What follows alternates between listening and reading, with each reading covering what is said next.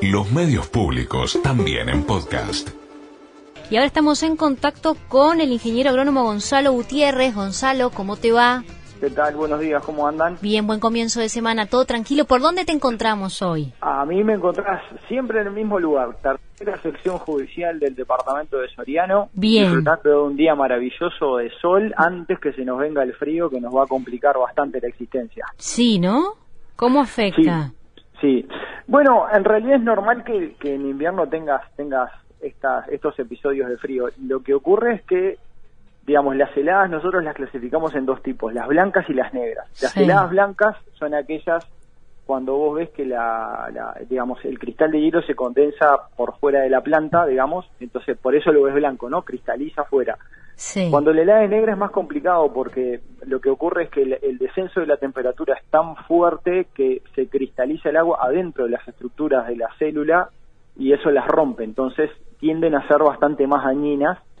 Normalmente las, las, las heladas son, eh, de las heladas negras en Uruguay son muy raras, pero bueno, tenemos que ver de, de, superar esto. Igualmente, digamos, los cultivos en general las resisten bastante bien, pero hay que mantenerse este, precavido de eso, tomar las precauciones del caso en la medida que se pueda.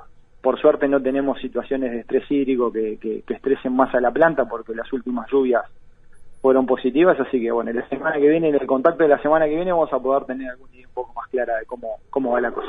Bien, pero hay buenas perspectivas para la ganadería uruguaya para este segundo semestre del 2021. Exactamente. Después de un año bastante difícil, el año pasado por la coyuntura del COVID, no te olvides que Uruguay es un país que en su sector ganadero tiene un, abanico muy importante de colocaciones en el exterior, sobre todo lo que tiene que ver con, con, cuota 481 y con cuota Hilton, que va a destinos, este, fundamentalmente la cuota Hilton tiene mucho que ver eh, con, lo que es el turismo y la gastronomía, sobre todo en Europa. ¿no? El año pasado fue un año muy complejo, donde a consecuencia del cierre de, fronteras y de la restricción de actividad, digamos, la, ganadería lo pasó mal. Pero en la medida que la coyuntura del COVID va recediendo, las distintas economías a nivel mundial empiezan a, retomar, bueno, las perspectivas para la ganadería uruguaya vienen siendo vienen siendo cada vez mejores y hoy en día estamos con, con niveles de precios para el ganado gordo fundamentalmente, el ganado gordo que está terminado a corral, que es el de más alta calidad, digamos, el, muy por encima de lo que estábamos teniendo el año pasado, incluso por encima de las expectativas de lo que se tenía previsto para, para este primer semestre, digamos, que, que, termina de pasar, lo cual nos da la perspectiva de tener una, una, un buen segundo semestre con niveles de colocación realmente importantes. Para nosotros es, es muy importante el, el, que la carne a corral tenga buenos precios porque ese proceso se traslada hacia atrás, ¿verdad? Es decir, el, el criador sabe que va a poder vender mejor su reposición, eh, otras categorías que normalmente las miramos un poquito de costado son más son más atractivas como la como la vaca engordar una vaca se hace algo más atractivo y eso este, permite también estimular la producción en, en, verdeos, en pasturas, para que el, sector ganadero siga pujante. Y ahí dentro de esa mejora, la presencia preponderante de China, que está comprando cada vez más cantidad de carne uruguaya y a, precios cada vez mejores, también es, es una, una excelente noticia. Bien, ¿cómo están los controles también en, ese sentido?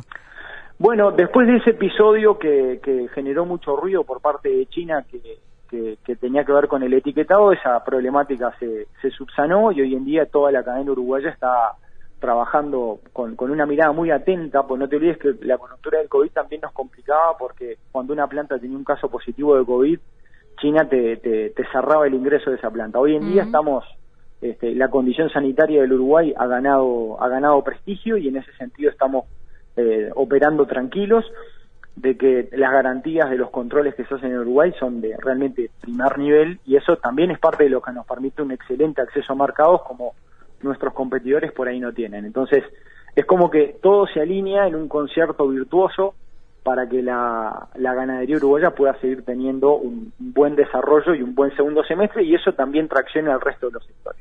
Gonzalo, ¿qué le recomendás a los productores? Bueno, es el momento de invertir con criterio, este, siempre, siempre que hay buenas perspectivas, sobre todo en la ganadería, que los ciclos son largos, eh, hay que invertir con mucho criterio, pero claramente la demanda está, es el momento de, pisar un poquitito el acelerador en términos de, intensificar la producción y de esa forma eh, capitalizar este buen momento de, de mercados y de precios que también tiene un condimento regional, pero el consejo es, bueno, es el momento de volver a invertir en la ganadería porque es el sector que tiene mejor relación riesgo-beneficio en el contexto en el cual tenemos por delante para, para los próximos meses. Perfecto. Gonzalo Gutiérrez, muchas gracias. Un fuerte abrazo y a seguir cuidándose. Así es, hasta la semana que viene. Chao, chao. Hasta la semana que viene. Chao. Medios públicos a tu alcance.